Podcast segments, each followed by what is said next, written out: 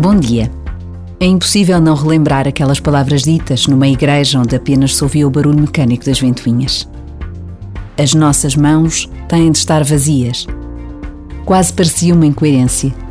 São tantas as vezes que sofremos por não termos a segurança do possuir, do arrecadar, de guardar algo que nos pode vir a fazer falta. Mas a experiência do despojamento, de viver apenas com o essencial, pode ser um caminho para uma enorme liberdade e uma verdadeira generosidade. Por vezes, basta a pausa de um minuto para pensarmos que não ter medo das mãos vazias pode ser o caminho de um encontro com Deus.